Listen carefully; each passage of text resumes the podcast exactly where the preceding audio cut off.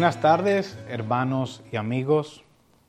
Es un placer, un gozo estar nuevamente con ustedes, estudiando juntos la palabra del Señor en esta clase. Es mi deseo, es mi intención poder transmitir de una forma fiel las enseñanzas del texto para que todos nosotros podamos ser edificados. Hemos titulado la clase de hoy Perseverando en medio de las pruebas. Es posible que tú estés pasando por una situación difícil, un tiempo de angustia, de sufrimiento. Hoy estaremos viendo algunos principios que nos van a ayudar como creyentes a perseverar con gozo en medio de las dificultades. Si no es tu caso, si tú no estás pasando en estos momentos por una situación difícil, igualmente esta clase te va a ayudar a estar preparado para enfrentar con confianza en el Señor, porque esas situaciones van a venir. Estaremos estudiando el capítulo 1 del libro de Santiago, en concreto los versículos del 1 al 8. Vamos a orar. Bendito Padre, Rey Celestial, gracias te damos, oh Señor, por esta oportunidad de compartir tu palabra, de exponer tu palabra. Te pedimos, oh Señor, que tú me guíes, que tú me dirijas, que todo lo que salga de mis labios sea dirigido por ti, que sea apegado a las escrituras. Y, oh Señor, danos a todos un corazón humilde, que nosotros humildemente podamos aceptar y poner en práctica las enseñanzas que tú has preparado para nosotros en el día de hoy. Oh Padre, guíanos y que este sea un tiempo de bendición.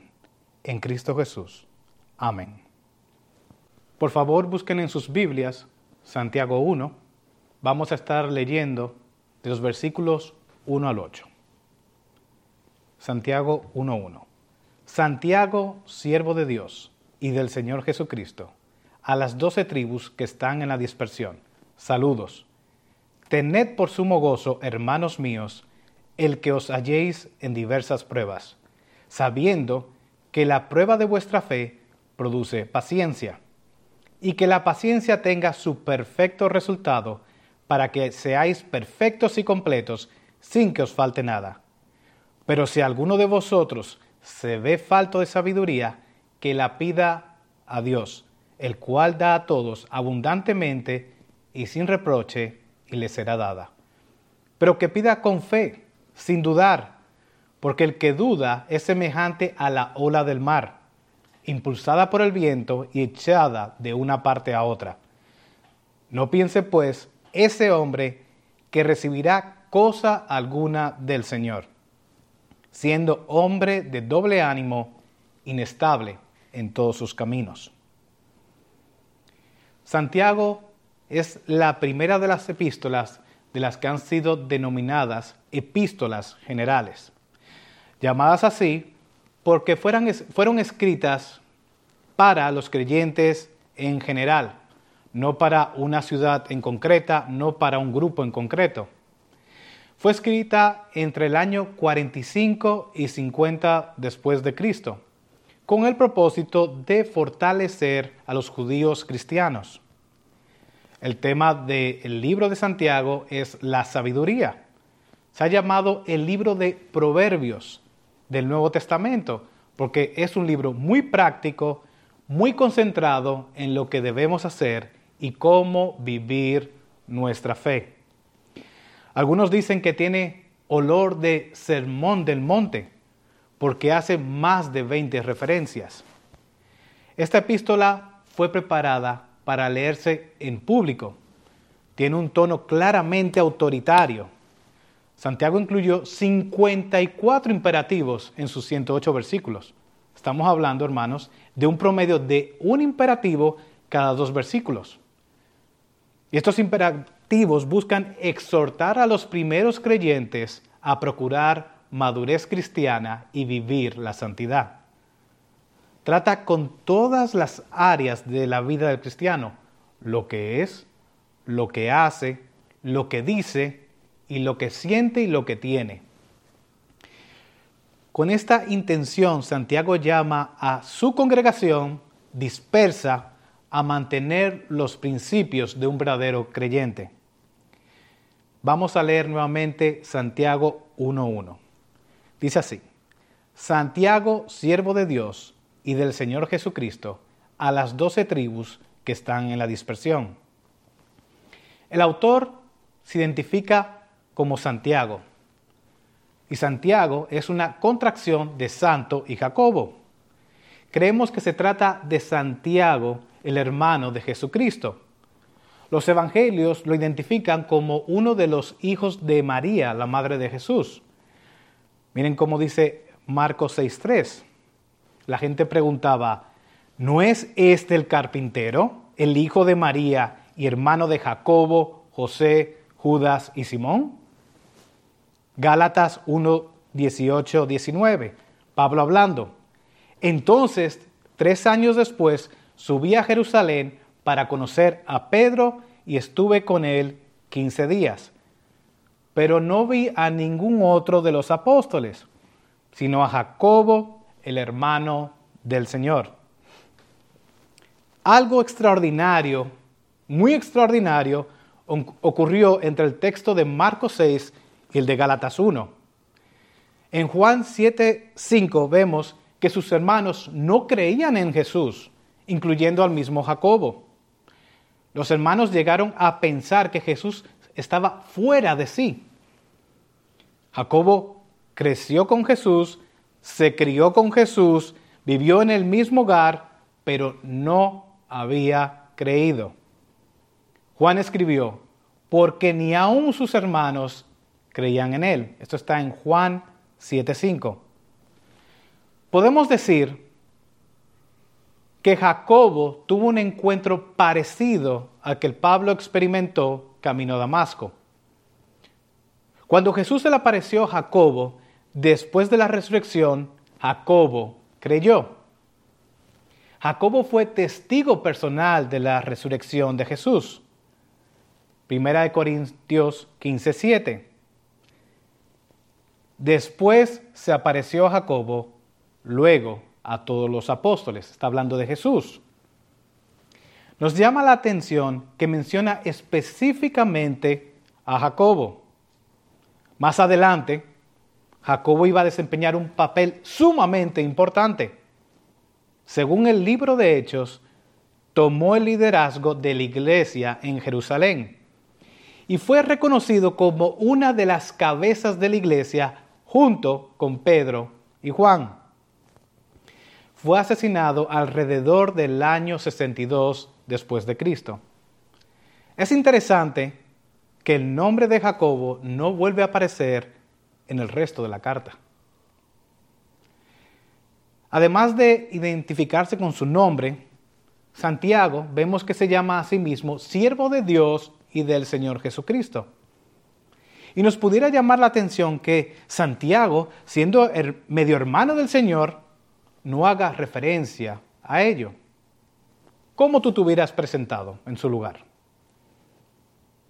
Santiago vemos que se describió simplemente como siervo de Dios y del Señor Jesucristo. Él se consideraba como esclavo, propiedad de Dios. A Jacobo no le preocupaban los títulos ni las jerarquías, lo cual nos habla muy bien de su humildad.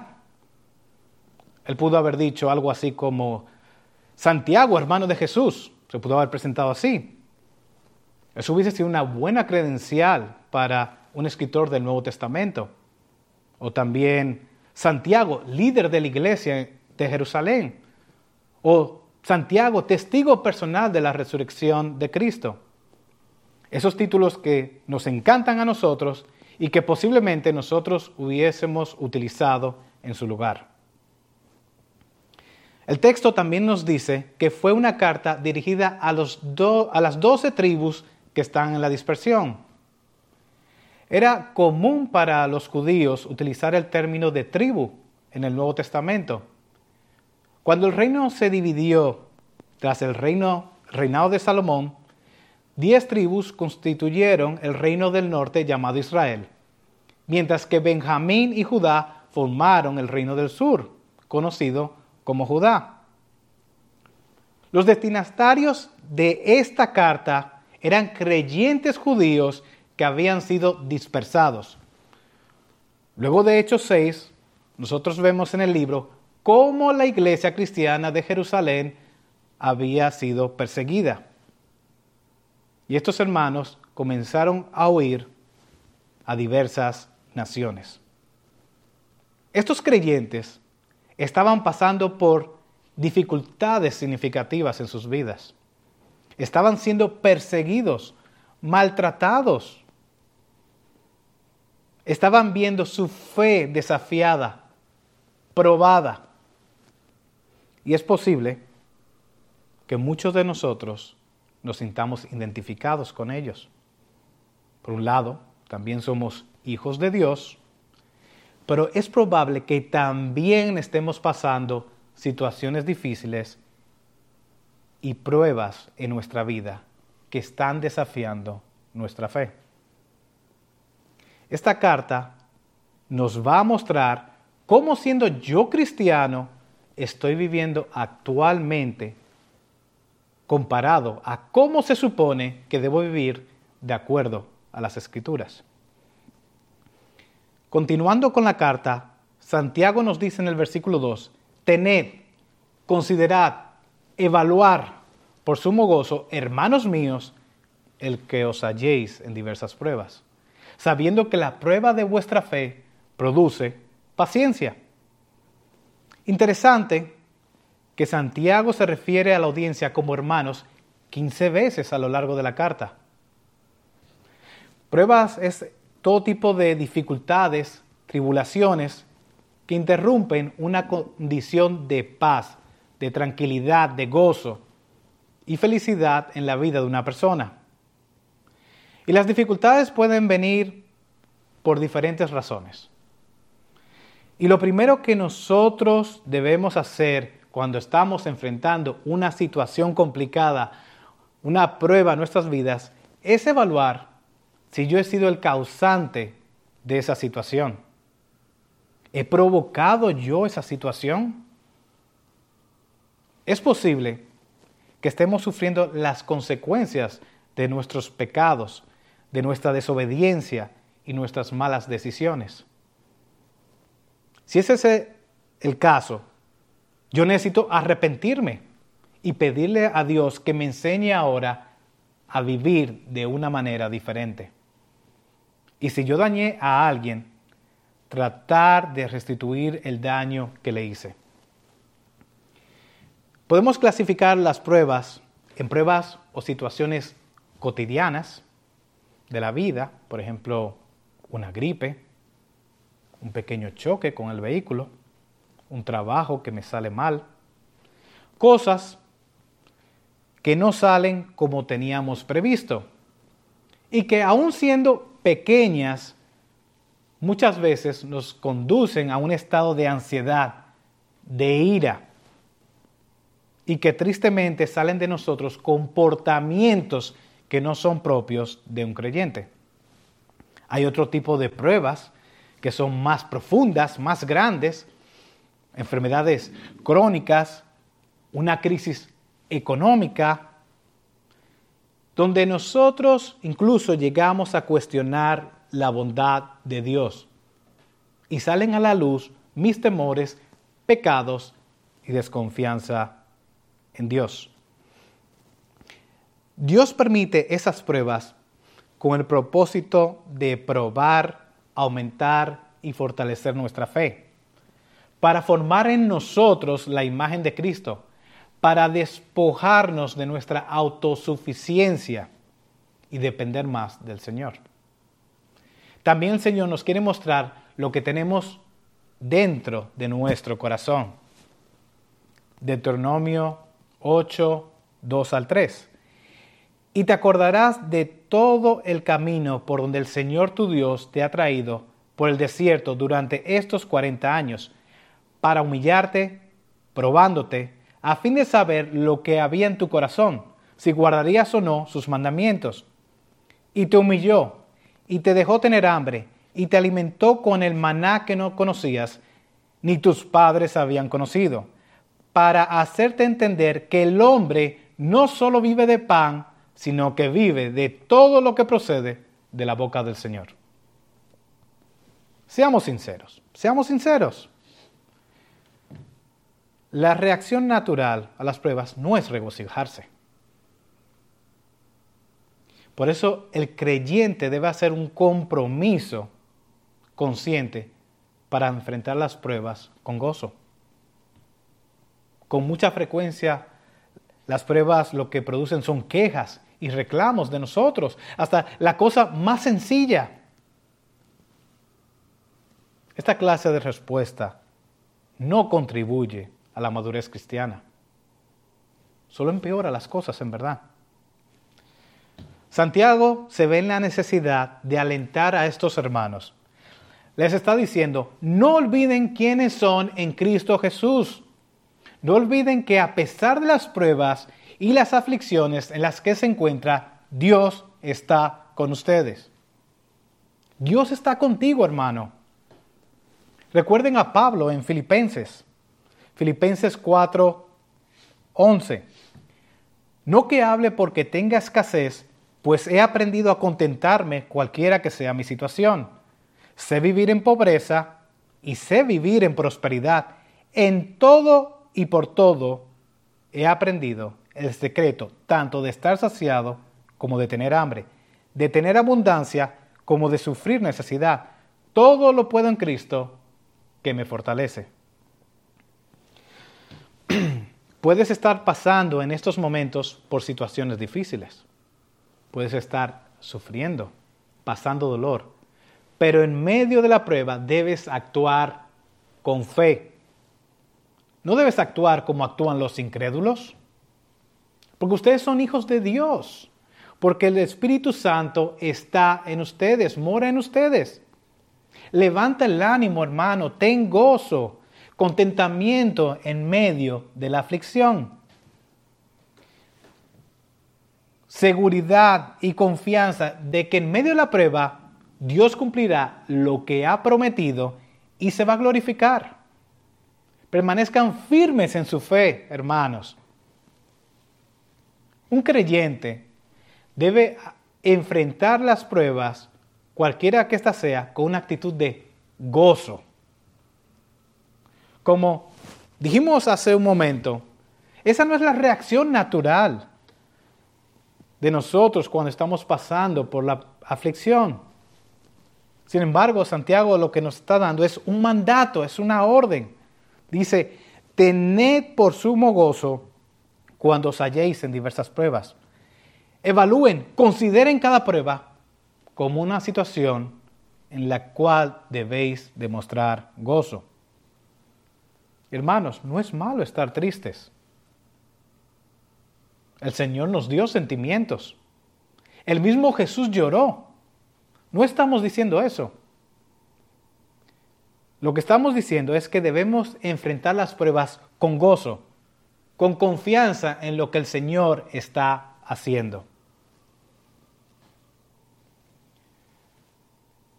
Todo ser humano pasa a través de pruebas y aflicciones.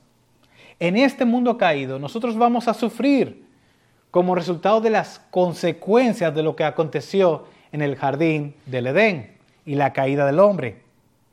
Todo creyente va a sufrir. Y esto es parte de la vida de crecimiento del cristiano. Dice el Señor, en el mundo tendréis aflicción, mas confiad, yo he vencido el mundo. Juan 16, 33. Hermano, deja que Dios lleve a cabo su obra a través de esta prueba. Este es un mandamiento a someternos a la prueba. No a tratar de evitarla, no a murmurar, no a quejarnos, no a discutir con Dios, sino a resistirla, aceptarla con gozo. Versículo 4 de 1 Santiago y que la paciencia tenga su perfecto resultado para que seáis perfectos y completos sin que os falte nada. Santiago está diciendo, entiendan que en medio de las circunstancias, que en medio de las pruebas en las que están, esto es una oportunidad para Dios perfeccionarnos, para Dios perfeccionarnos. Todos los cristianos pasamos por pruebas. La diferencia es cómo reaccionamos ante estas situaciones. ¿Cómo tú reaccionaste ante la última dificultad que llegó a tu vida? Hasta lo más sencillo que te pasó hoy, ¿cómo reaccionaste? ¿Reaccionaste de acuerdo a lo que nos dice Santiago o no? La prueba tiene un efecto de santificación en los creyentes, mientras que para una persona que no conoce a Dios tiene un efecto negativo. Santiago le está diciendo a los cristianos, cuando venga la prueba de fe, cuando vengan las dificultades, si la enfrentan bíblicamente, esto producirá paciencia, resistencia en ustedes. No olviden la promesa de que Dios estará con nosotros todos los días, a pesar de las dificultades que nosotros podamos estar pasando. Es interesante que él termina el versículo 4 diciendo que esa paciencia tiene la obra completa cuando produce en nosotros perfección. Cada vez que llega la prueba a tu vida, ¿cómo reaccionas? ¿Corres? ¿Le das la espalda a la prueba? ¿Te escondes? Hermano, si tú no enfrentas las pruebas, no vas a madurar, no vas a crecer, no vas a aprender la lección que el Señor te quiere dar. El Señor utiliza estas pruebas y dificultades de dolor, de pérdida, para enseñarnos a depender y confiar en Él, a madurar, a crecer como creyentes. Seamos humildes y enfrentemos las pruebas gozosos, confiados en el Señor, confiados en que Él tiene control absoluto de lo que está pasando en mi vida. Esto, esto traerá como resultado el nosotros ser perfeccionados como hijos suyos. A pesar de que no entiendan lo que está pasando, pueden descansar tranquilos de que Él está con ustedes. Miren cómo dice Isaías 41:10. No temas, porque yo estoy contigo. No te desalientes, porque yo soy tu Dios. Te fortaleceré, ciertamente te ayudaré. Sí, te sostendré con la diestra de mi justicia. Nuestro Dios es un Dios de acción. Aunque nosotros a veces veamos las dificultades, las pruebas como un desorden, como un caos, Dios tiene control absoluto. A pesar de ese caos que nosotros pudiéramos estar viendo en nuestras vidas o interpretando en nuestras vidas, la Biblia afirma una y otra vez que Dios tiene control absoluto de todo cuanto ocurre en su creación. A Dios no se le han ido las, las cosas de las manos. No se le han ido las cosas de las manos. Él no está inventando. Dios forma el embrión de cada ser humano. Dios determina los días que ese ser humano va a vivir. Dios alimenta a los animales, viste la hierba, pone y quita reyes. Dios tiene el control de los corazones. Por eso es que la Biblia nos llama a vivir por fe y no por vista. Si es por lo que nosotros vemos, nos desanimaremos, nos llenaremos de ansiedad, temor y nos irritaremos por lo que Dios permita que ocurra.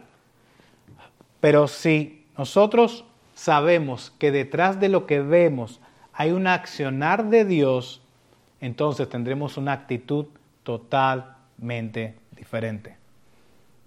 Dios gobierna su creación, Dios gobierna su iglesia y Dios gobierna nuestras vidas. La providencia enseña que Dios gobierna, pero lo hace con un propósito. Toda la creación y todo lo que ocurre se dirige a un último fin que Dios sabe cuál va a ser. Cuando nosotros entendamos esta enseñanza, entendamos el control de Dios del mundo y de nuestras vidas, podremos descansar confiados en que Él sabe lo que está haciendo. Entonces nosotros podremos ver la enseñanza que el Señor tiene para nosotros en medio de la prueba. Y si obedecemos, nosotros podremos crecer, madurar. Actuaremos con otra actitud ante las situaciones que ocurren y que ahora mismo no entendemos. Habremos comprendido que Dios tiene un propósito en cada situación. Romanos 8:28. Y sabemos que para los que aman a Dios, todas las cosas cooperan para bien. Esto es, para los que son llamados conforme a su propósito. Hace unos años pasé por una situación difícil en mi vida. En ese momento yo no veía ninguna esperanza de solución estaba totalmente confundido, desanimado. Yo había tratado todo lo que estaba a mi alcance para tratar de solucionar la situación. Por supuesto, no había logrado buen resultado. Hasta que yo entregué al Señor toda mi carga. El Señor me quería ver humillado delante de Él. Y ese tiempo, hermanos, fue una de las experiencias más maravillosas que yo he vivido no lo cambiaría. No cambiaría esa enseñanza. No cambiaría ese gozo que yo sentí en ese momento. Cómo el Señor me arropó cuando yo estaba pasando por un momento difícil en mi vida. Yo no entendía cómo en medio de una situación tan difícil el Señor había traído tanto gozo, tanta enseñanza, crecimiento espiritual a mi vida y aún más maravilloso fue ver cómo Él trabajaba en mí. Recuerdo que mi esposa, en ese tiempo nos estábamos conociendo, me regaló un pequeño cuadro que tenía este versículo, Josué 1.9. Sé fuerte y valiente, no temas ni te acobardes, porque el Señor tu Dios estará contigo donde quiera que vayas. El Señor llevaba tiempo pasándome por pruebas. Pero yo no estaba apreciando la enseñanza que Él me quería dar. Y al igual que pasa con el colegio y la universidad, cuando no aprobamos una materia, tenemos que repetirla, tenemos que repetir el curso. Y ahí estaba yo repitiendo una y otra vez, una y otra vez, hasta que me humillé y pude ver claramente lo que el Señor quería de mí. Y por supuesto empecé a obedecerle y a hacer cambios significativos en mi vida en, consecuencia de lo que Él me había mostrado. Pero no fue hasta que yo me humillé y pude ver claramente lo que Él quería de mí. Versículo 5. Pero si alguno de vosotros se ve falto de sabiduría, que la pida a Dios el cual da a todos abundantemente y sin reproche, y les será dada. El versículo dice, si alguno de vosotros se ve falto de sabiduría. Santiago no está dudando que a alguien le falte sabiduría. Por el contrario, él está afirmando que a todos, incluidos tú y yo, nos hace falta sabiduría. Santiago también nos dice qué hacer cuando nos falta sabiduría. Pídala a Dios. Pídala a Dios. Este mandato es una parte necesaria de nuestra vida de oración. Miren como Dios lo dice en Jeremías 33:3. Clama a mí y yo te responderé y te enseñaré cosas grandes y ocultas que tú no conoces. Santiago nos aclara quién es la fuente de esa sabiduría. ¿Y qué relación guarda esa sabiduría con la fe y el carácter cristiano? Dios es la fuente de la sabiduría, Él es quien da la sabiduría, solo Dios puede dar sabiduría porque solo Él la tiene. Él mismo es la sabiduría, es parte de su ser. Por medio de las aflicciones prueba y pruebas, Dios nos muestra nuestra insuficiencia para que nosotros podamos depender más de Él. No podemos alcanzar sabiduría por nuestro, nuestro propio esfuerzo. Para obtenerla necesitamos pedirla con humildad a Dios. Santiago añade que Dios la da a todos abundantemente y sin reproche. El dador de todo bien, el perfecto dador de toda buena dádiva y todo un perfecto, da a todos con generosidad, especialmente cuando se le pide sabiduría. Dios tiene sabiduría en abundancia, disponible para todos los que la pidan con sinceridad. Así fue el caso de Salomón. Salomón pidió sabiduría y tanto le agradó, esto a Dios que junto con la sabiduría le dio otras cosas que no había pedido. Riqueza, y gloria. Tú puedes decir, yo no entiendo lo que está pasando, no sé qué hacer. Pídele a Dios con seguridad y confianza cómo actuar. En el tiempo perfecto, Él te mostrará. Versículo 6 de nuestro texto. Pero que pida con fe, sin dudar, porque el que duda es semejante a la ola del mar impulsada por el viento y echada de una parte a otra.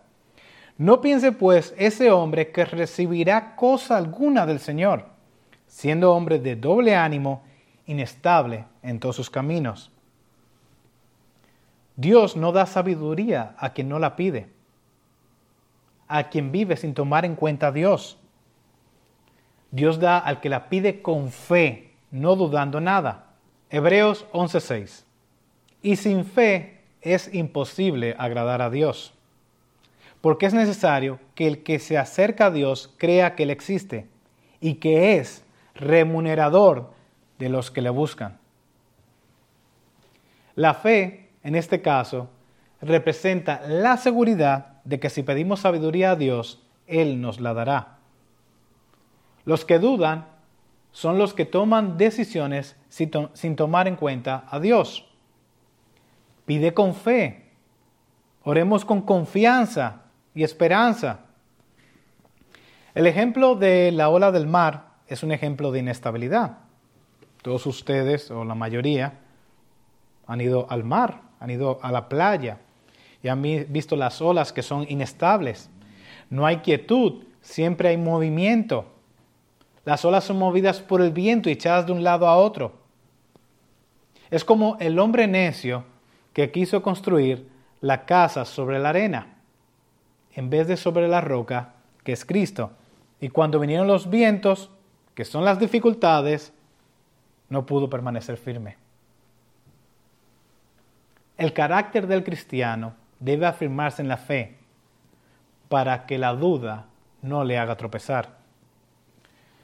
Con la sabiduría vienen todas las cosas. Sin la sabiduría lo demás también se retira. La persona que no puede afirmarse sobre la fe y la sabiduría es un hombre de doble ánimo. Jesús había atacado fuertemente la hipocresía, especialmente en el Sermón del Monte. Para Santiago, el hipócrita es una persona de doble ánimo, alguien que tiene dos caras que quiere asegurarse lo mejor de los dos mundos. No quiere abandonar las cosas terrenales, pero tampoco quiere asegurarse las celestiales. Esta persona de ánimo dividido, de dos caras, es inestable en todos sus caminos. Cree en Dios en ciertas ocasiones, pero deja de confiar tan pronto llegan las pruebas, las dificultades. Y tú te preguntarás, Miguel, ¿cómo yo puedo evitar el dudar cuando vengan las pruebas? ¿Y cómo puedo ejercitar mi fe? Y yo te pregunto, ¿cómo está tu vida devocional? ¿Estás ejercitando regularmente la fe? La vida de un cristiano debe caracterizarse por una vida devocional sana. Dentro de los elementos de una vida devocional sana tenemos buscar la palabra de Dios ante todo. ¿Estás leyendo regularmente la palabra? ¿Estás estudiando regularmente la palabra? El ayuno es otro elemento. La obediencia siempre acompañará a una vida devocional sana.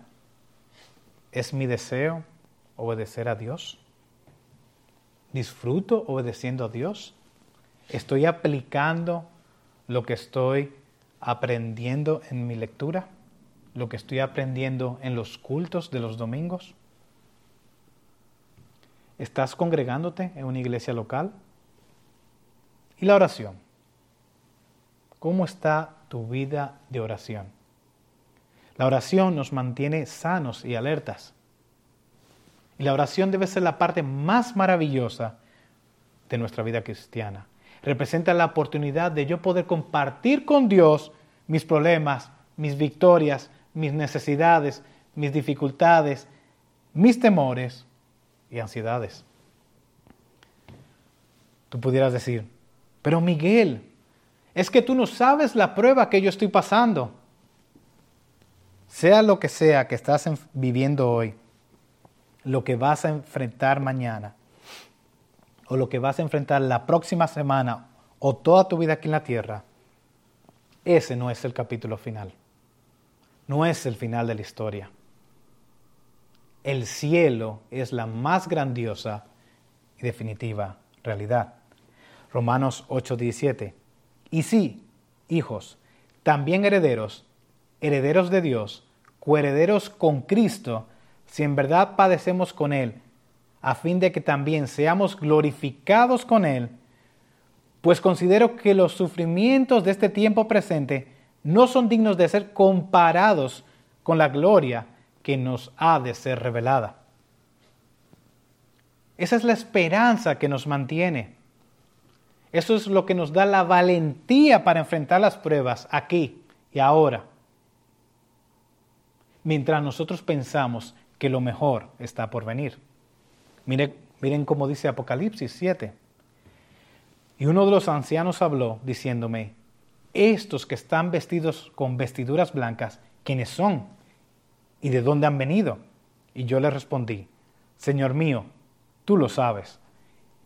Y él me dijo, estos son los que vienen de la gran tribulación y han lavado sus vestiduras y las han emblanquecido en la sangre del Cordero. Cristo fue el Cordero de Dios sacrificado por nosotros. Por eso están delante del trono de Dios y le sirven día y noche en su templo, y el que está sentado en el trono extenderá su tabernáculo sobre ellos. Ya no tendrán hambre ni sed, ni el sol los abatirá, ni calor alguno, pues el Cordero en medio del trono los pastoreará y los guiará a manantiales de aguas de vida. Dios enjugará toda lágrima de sus ojos. Debemos aceptar esa realidad de que vamos a enfrentar pruebas. Y como hemos visto, las pruebas pueden ser de diferentes magnitudes, diferentes causas.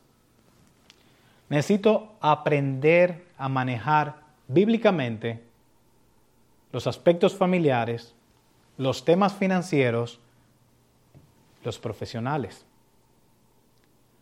Cuando las cosas se ponen difíciles, nosotros conocemos atributos de Dios que posiblemente nosotros no conoceríamos de otra forma. La reacción que se espera de nosotros como creyentes es de sumo gozo, sabiendo que Dios tiene el control de la situación. Debemos aceptar la realidad de que Dios ha permitido que estemos viviendo la situación y decirle al Señor, si tú no vas a quitarme este problema, ayúdame a aceptarlo y vivirlo de una manera que a ti te glorifique. Debemos reconocer que detrás del dolor hay un trabajo que Dios está permitiendo y haciendo en nosotros. Muchas veces nosotros no lo entendemos hasta que miramos atrás y vemos cómo el Señor nos cambió por medio de esa prueba. Mi esposa y yo llevábamos cinco años buscando un bebé. Habían algunas condiciones que lo impedían. Estuvimos orando sin cesar todo ese tiempo. Me recuerdo ver a mi esposa levantada temprano de madrugada, de rodillas, clamando al Señor. Y el Señor hizo el milagro. Y hoy somos padres de un hermoso bebé que se llama Samuel. Samuel va a camino de 10 meses ya. Pero cuando apenas tenía 5 meses, tuvo una fuerte infección en su organismo y tuvimos que internarlo por unos días. Fue un momento sumamente difícil. Uno ver a una criatura tan pequeña que ni siquiera puede eh, expresar hablando lo que está sintiendo y uno verle sufrir de esa forma. No voy a entrar en detalles, pero llegué a pensar en un momento que el Señor se llevaba a nuestro hijo. Gracias al Señor, nuestro hijo se recuperó y está sano, fuerte. Gracias al Señor. El Señor utilizó esta situación de yo como padre entender más claramente la obra de sacrificio que Dios hizo en la cruz con su Hijo. Esto me hizo abrazar más fuertemente esa verdad, esa obra de amor incomprensible del Señor para nosotros. Cómo el Señor había sacrificado a su Hijo amado para que yo, aun con todos mis defectos, con todos mis pecados, con toda mi suciedad, pudiera alcanzar la salvación por medio de la obra que hizo Cristo en la cruz. Y seamos sinceros, muchas veces nosotros lo vemos como un hecho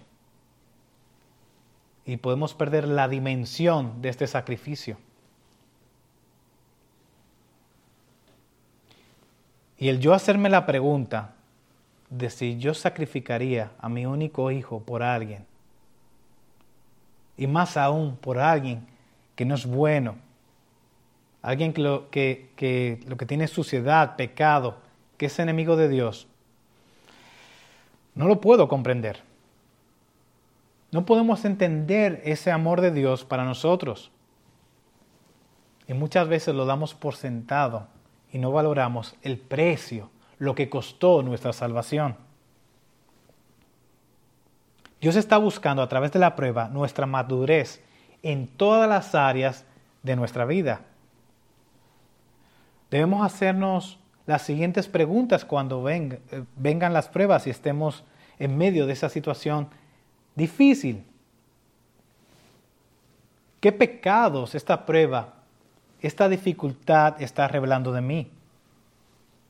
¿Qué carácter está reflejando mi forma de actuar? ¿Qué nivel de madurez está mostrando mi forma de enfrentar la aflicción? ¿Qué tengo que cambiar? ¿De qué tengo que arrepentirme? ¿Qué el Señor me quiere mostrar? ¿Cuál es la lección que hay detrás de esto? ¿Qué atributos de Dios estoy conociendo que antes no conocía?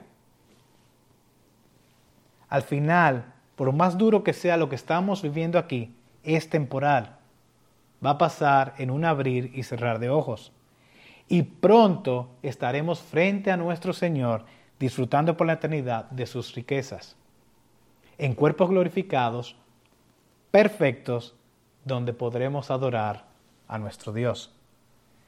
Que el Señor nos dé esta perspectiva de los problemas, de las dificultades y aflicciones, y que podamos gozarnos en medio de lo que Él está haciendo.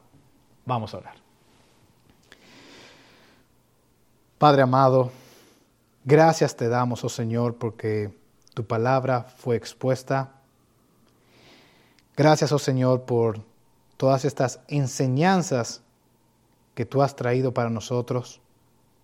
Te pedimos, Padre, que tú nos des la determinación, la valentía de enfrentar las dificultades con gozo, confiando en que tú tienes control absoluto de lo que está pasando.